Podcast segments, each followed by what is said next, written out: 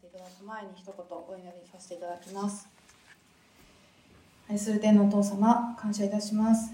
今日このようにして共に御言葉を分かち合うことができる恵みをありがとうございます。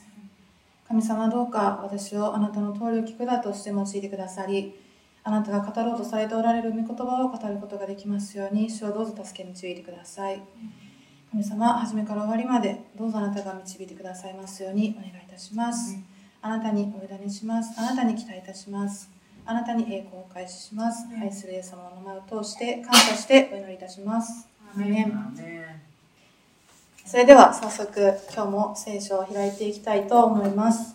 今日の聖書箇所はエレミア書の18章1節から6節の御言葉です。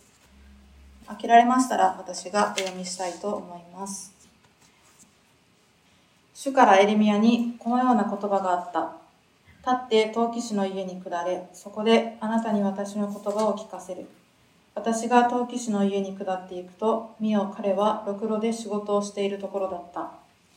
陶器師が粘土で制作中の器は彼の手で壊されたが、それが再び陶器師自身の気に入る他の器に作り変えられた。それから私に次のような主の言葉があった。イスラエルの家よ、私がこの陶器師のようにあなた方にすることはできないだろうか。主の言葉、見よ、粘土が陶器師の手の中にあるように、イスラエルの家よ、あなた方は私の手の中にある。アメン。今日はこのところから、陶器師の器というテーマで、御言葉を分かち合っていきたいと思います。聖書の中には、神様と私たちの関係があらゆる表現で書かれています。そのうちの一つが今日の箇所にある陶器師と陶器の関係です。エレミア18章で神様はエレミアに陶器師の家に行きなさいと命令を与えました。陶器師が粘土を壊し、練り、器を作り直す姿を見せて、神様はイスラエルの民をどのように扱おうとしておられるかを教えられています。陶器師の手の中にある粘土は、陶器師の思いと願い、また意志と判断によってどのような器になるのかが決まり、陶器師の手によってその器は完成へと導かれていきます。神様とイスラエルの関係もそのようなものであることを神様はエレミアに示されます。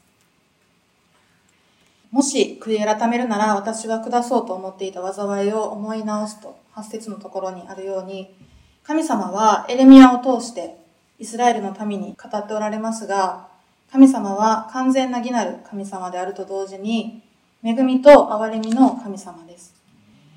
義によれば裁かなければならないことも、悔い改めるのであれば、その裁きを思い直してくださる憐れみを持っておられます。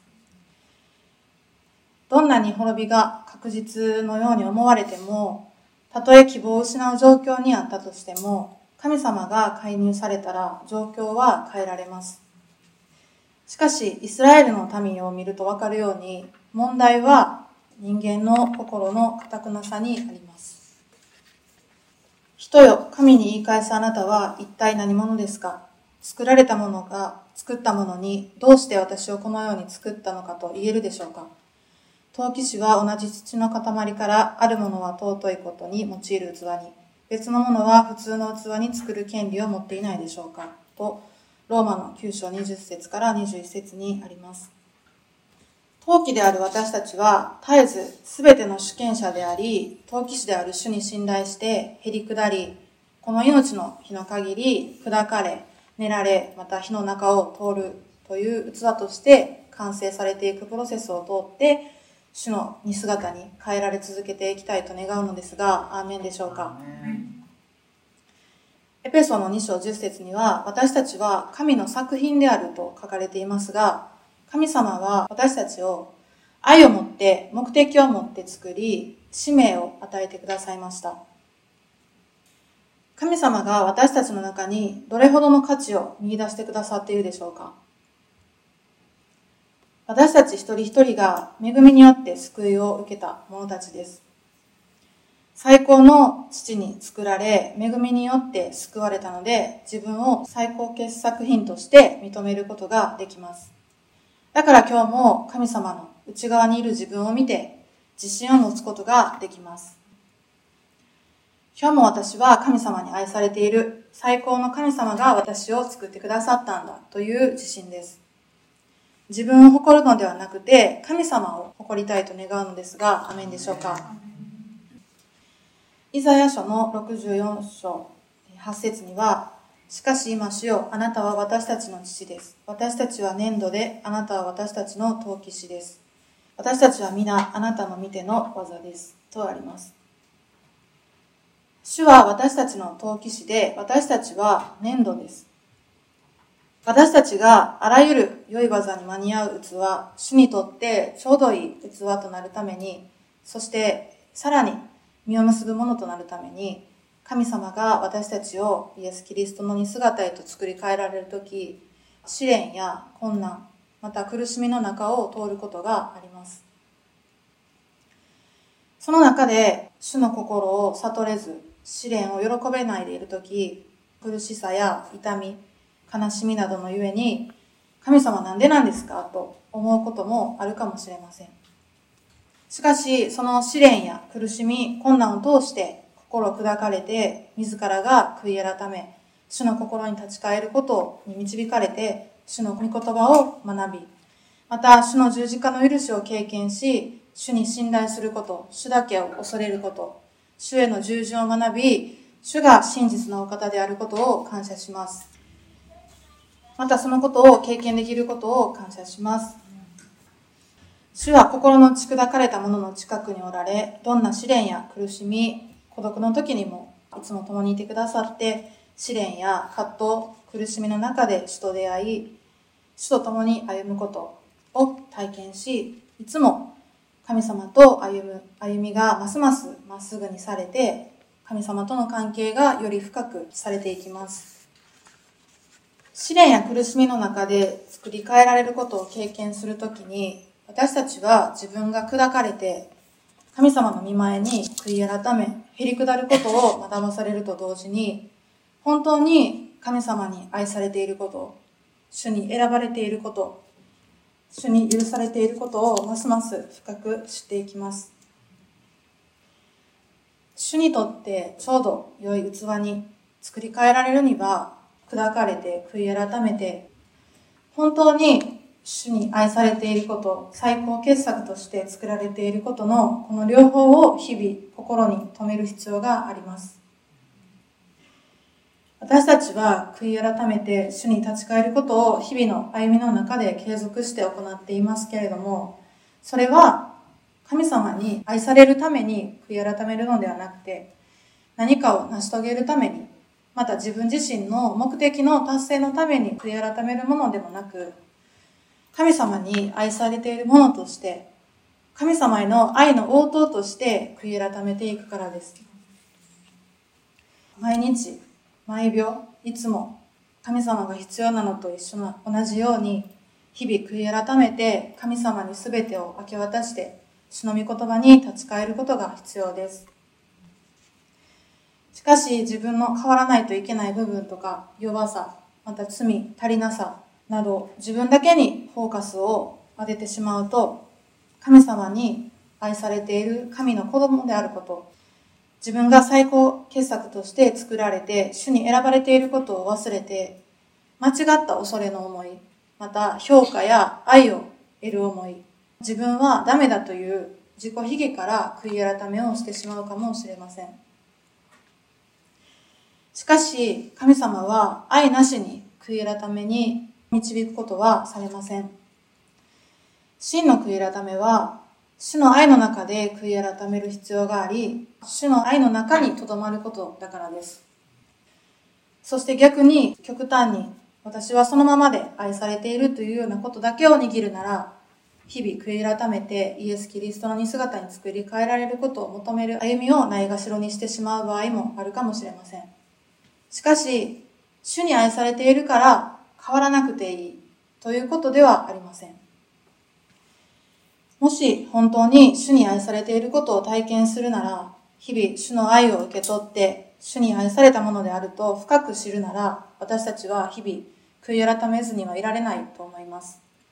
自分が砕かれて内なる人が新しくされて主の似姿に作り変えられることを願うと思います神様にもっと近づきたいからですもっと神様を愛したいもっと神様の心を行うものになりたいと切に望むからですイエス様が十字架で命を捧げるほどに愛してくれたその愛に私も応えたい。イエス様のように歩みたい。主の道を歩みたいと願うからです。神様が私たちにもっと私に近づけたい。もっと私の心を分かち合いたい。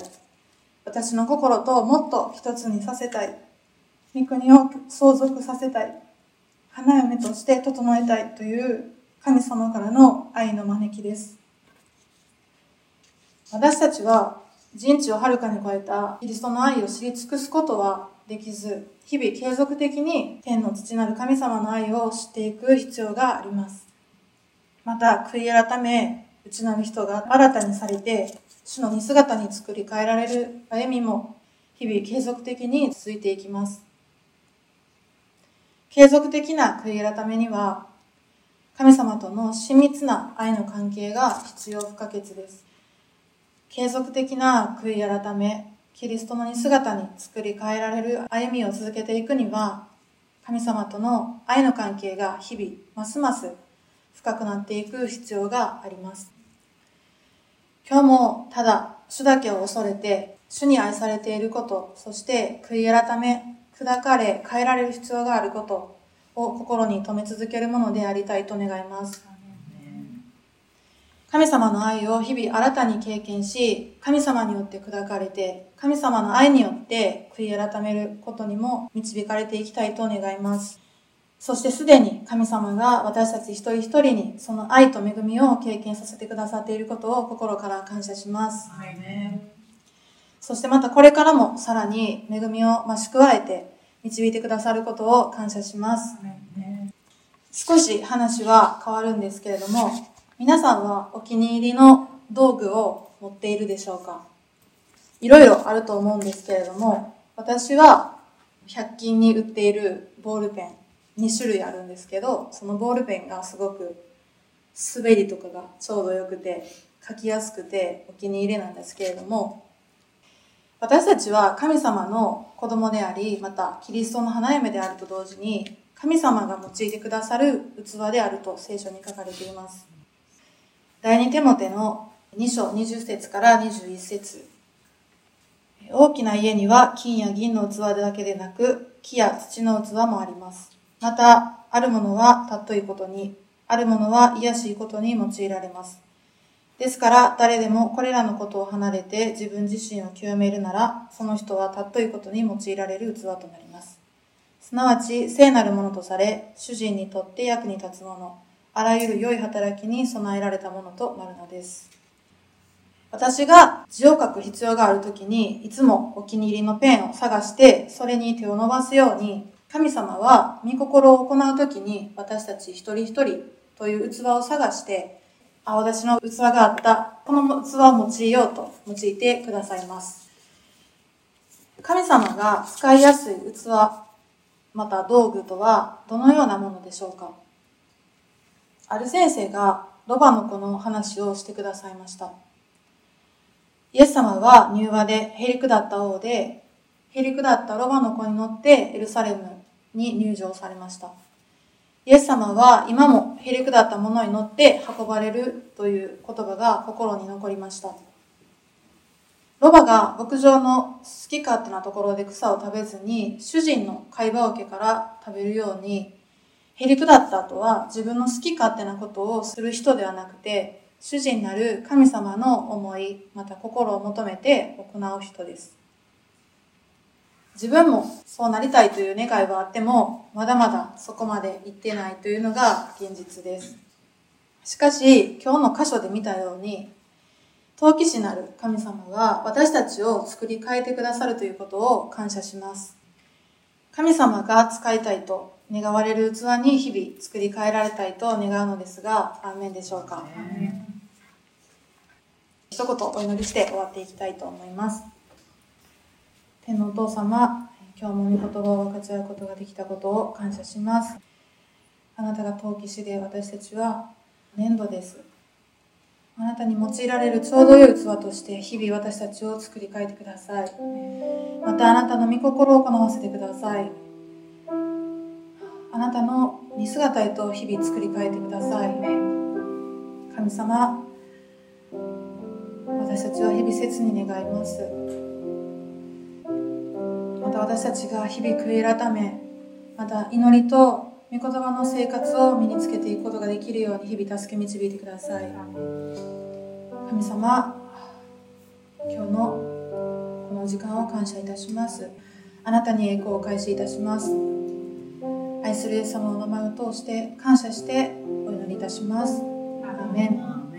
感謝します。今日のメッセージの中でですね3つのことが語られたと思います。一つは陶器師と器粘土ということ。2つ目が悔い改めということ。そして3つ目が神が好まれる器ということ。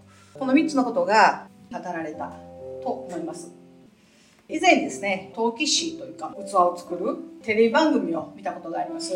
NHK プロフェッショナルですけれど見ました。その陶器師の方がおっしゃるには何が一番難しいですか？どの工程が一番難しいんですか？と聞かれたんですけれどそれは土作りです。と言われました。土を作るのが一番難しいという話でした。まず良い土を見つけなくてはならない。どこかしこの土でいいわけではなくてまず良い土を見つけなくてはならない。でもいくら良い土であったとしてもその中には必ず不純物があってその不純物を完全に取り除く工程が一番大切で一番難しいんだという話をしておられました。少しでも不必要なものがその土の中に入ったままで器が作られ陶器師が気づかないまま焼いてしまうならば器は必ず割れてしまうそうです。もしくは陶器師が思っているような形にならないそうです。そのテレビを見ながら神様と私たちの関係を思わされました。今日もメッセージの中でありましたけれど神様は私たちを作り変えてくださいます。でも作り変えられる工程というのは私たちの中から不純物が取り除かれるということです。皆さんも見られたことがあると思いますけれど、土の中から不純物を取り除くのによく陶器師がですね、土をボンボンと叩きつけるようにして練っておられるのを見たことがあるでしょう。ほとんどの方が見られたことがあると思います。そうすることによって不純物が外に外にね出てくるという作用があるそうですよ。叩きつけるごとに不純物が出、練って練って練ってまた不純物が出る。それが私たちが作り変えられるという工程です。決して心地の良い状態ではないということですよ。木もそうですよね。良い金であればあるほど何度も何度も火の中に入れられなくてはなりません。もし叩きつけられることが嫌ならば、私たちが作り変えられるということはないでしょう。私たちが作り変えられるためには叩きつけられなくてはなりません。寝られなくてはなりません。一切の不純物が取り除かれなくては神様に望まれる神様に好まれる器になることはできないんですよ。寝られるべき時に寝られない人。叩かれるべき時にそれを避ける人。それは辛いことから避け、面と向かって立ち向かわなければならない問題を避け、そのような人は決して自分自身の中から不純物が取り除かれるということはないでしょう。今日私たちは良い土になる必要があります。神様は私たちを叩きつけられます。神様がこの土からはこの器にしようと決めておられる形があるからです。この器になるために不純物は全部取り除かれます私たちはそれを心から感謝して神様が成してくださる良いことを目指しながら良いことを待ち望みながら全ての訓練や不純物が取り除かれるその試練を耐えなくてはなりません。アーメンでしょうか。また悔い改めというメッセージが語られました。もちろん悔い改めることによって私たちは自分自身の中から不純物が取り除かれる。でもよく知っていただきたいことはイエス様が十字架にかかられたことによって私たちの全部の罪は許されています。アーメンでしょうか？過去において現在においてまた未来においても犯すであろう罪までもイエス・キリストの十字架によって全部許されています。そうですよね。それがイエス様の十字架ですよ。じゃあなんで私たちは悔い改めなくてはならないんですか？じゃあなんで日々悔い改めなくてはならないんですか？日々継続的になぜ悔い改めなくてはならないんでしょう？なぜですか？救われるためではありません。私たちはイエス様を信じて救われています。じゃあ神様ごめんなさい。ごめんなさい。ごめんなさい。そう言ったから罪を許してもらえるんでしょうか？イエス様は私たちが悔い改める前から許すと決めておられるお方です。じゃあなぜ私たちは悔い改めなくてはならないのでしょうか。天の主が語りました。それは神様との信頼における関係です。親ならばよくわかると思います。また親でなかったとしても近しい関係であるならばよくわかると思います。いや許すよ許すけど許してるけどまず謝ろうかって思ったことないですか？謝らへん限り絶対許さへんその関係断ち切るっていや、親子の関係なんてそう簡単に断ち切れるものではないでしょう。子供がいたずらをしたから、不良になったから、やんちゃをしたから、もうあなたとの関係を断ち切ります。これは相当な状況です。親は叱るけれど許すと決めています。それは良い親です。良い親。でも子供に謝るということを教えますじゃないですか悪いことをした時にはごめんなさいと言いなさい誰でやっても親であっても悪いことしたらごめんなさいと言いなさいそう教えます。それは許す許さないの問題ではなくて信頼関係の問題です。嘘をつき続ける子供を親は愛するけれど信頼することはできない。ダメですか？盗み続ける子供に愛するけれどお財布を預けることはできません神様は私たちを愛しておられるけれど信頼されるものになる必要があります。それが神様に対して日々悔い改めるということです。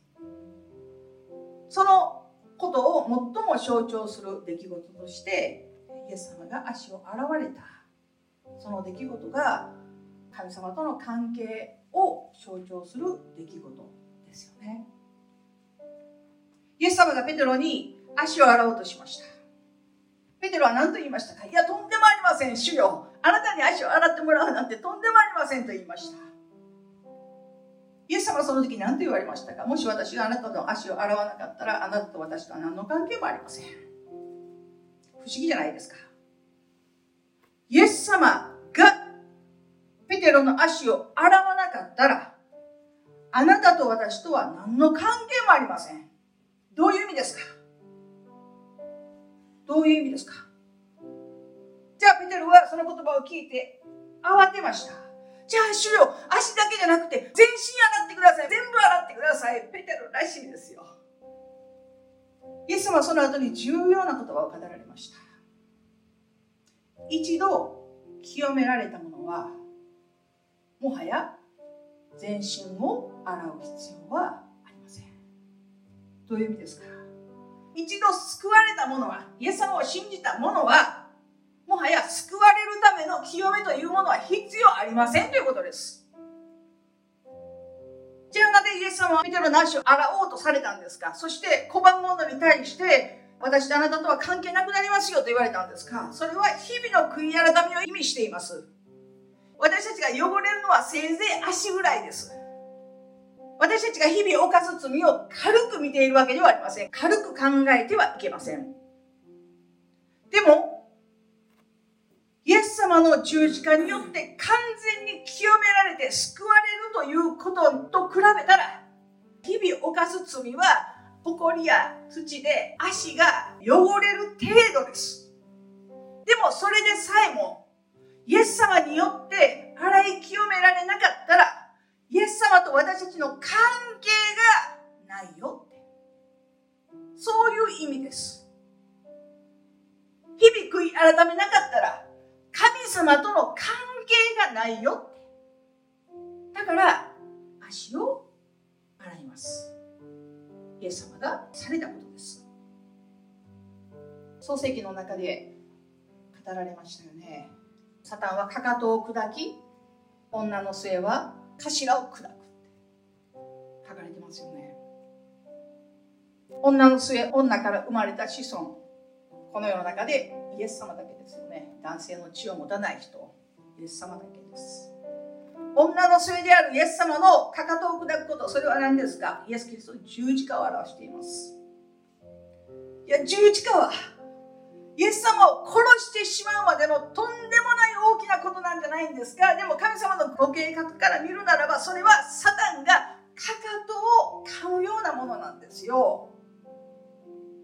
でもイエス様のよみがえりはイエス様の復活はサタンの頭を砕く。すなわちサタンの生きの根を止めてしまうほどの力があるものなんだとこの聖書は予言されました。サタンはイエス様を十字架につけて殺してしめしめと思ったでしょう。やったと思ったでしょう。でもそれはかかとをかじるような程度のことで。そのよみがえによって完全に息の根が止められるということをサタンは知らなかった。私たちはもはやイエス様の勝利の中にあるということを心から感謝をしたいと思います。私たちは悔い改めなくてはなりません。神様との関係を保つために悔い改めなくてはならないんですよね。最後に用いられる器好まれる器という話がありました。イエス様を十字架から下ろしたのは誰ですか？有馬屋のヨセフですよね。でも有馬屋のヨセフはイエス様が十字架にかかられてその体を引き受けたいと名乗り出るまで聖書の中に一度も登場したことがない人です。ただイエス様を十字架から下ろして墓に葬る。その大事な大事な役割をしたのが有馬屋のヨセフです。でも聖書は何と書かれていますか？彼はイエス様を信じていたけれどそれまでは隠れていた。そのことを黙っていた。誰にも言うことができなかった。すなわち隠れクリスチャンですよ。いや自分の信仰も表すことできないんですか？表明することできないんですか？そんなクリスチャンどうしようもないね。でも神様はこの日この時この瞬間に備えられている器を用いてくださるお方であるということを心から感謝します。だから私たちはいつでもどこでもどんな時でも今この時にこの人を用いたいという時に用いていただけるような器になっていなくてはならないんですよ。もし私たちがこの時のためにあなたを取っておいたんだと言われる時にその器がもう熱で曲がっていたら暴風雨で割れていたら倒れていたらねじれていたら神は違う器を探して用いられるだけの話です。この時のためにあなたを取っておいた。私たちは一人一人が教会ですよね。教会って何ですか？選び分かたれた者たちです。私たちは神の器であり教会でもあります。神様が用いようとされる時にそうです。この形がぴったりなんですよ。あなたはこのために生まれたんですよ。このために用いられるように計画されていたんですよ。と言っていただけるような私たちであるように備えていきたい。そのためにはまず私たちの中から不純物を取り除かなくてはなりません。いらないものを取り除かなくてはなりません。それを持ち続けながら神の器になることはできないんですよ。割れてしまいます。傷んでしまいます。その人生の中にひび割れが起こります。必ず起こります。その時私たちは神様の前に問わなくてはなりません。ダビデが神の前に祈ったように主よ私の心を探ってください。探ってください。私の中に傷つけるものがあるかないかを見て主を私を導いてください。傷つけるものがあるかないかというのはあの出来事でこの出来事で私は傷を負っているんですという意味ではありません。私を癒してください。この傷を癒してくださいという問題ではありません。あそこで語られている傷つけるものがあるかないかを見て私を常しえの道へと導いてください。というのは神様が本来作ろうとしている私であるはずなのにもしそこに傷がついてるならばもしそのような形になっていないならば主をどうぞ私を作り変えてください。そして神様が望まれる常しえの道に導いてください。そういう意味です。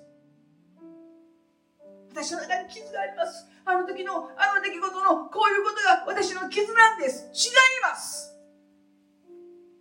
本来あるべき神の器である私たちの姿でない憎しみや妬みや嫉妬や恨みや不平や不満やいろんなことがもし私たちの中にあったらそれは神の器である私たちにつけられた傷ですよ。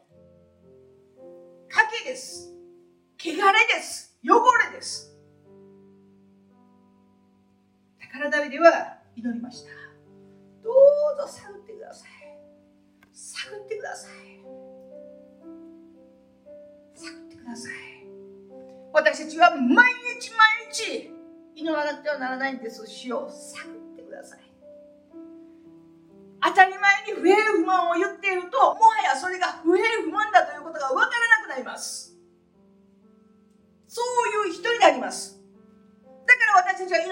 ならないんです。主は私たちを探ってください。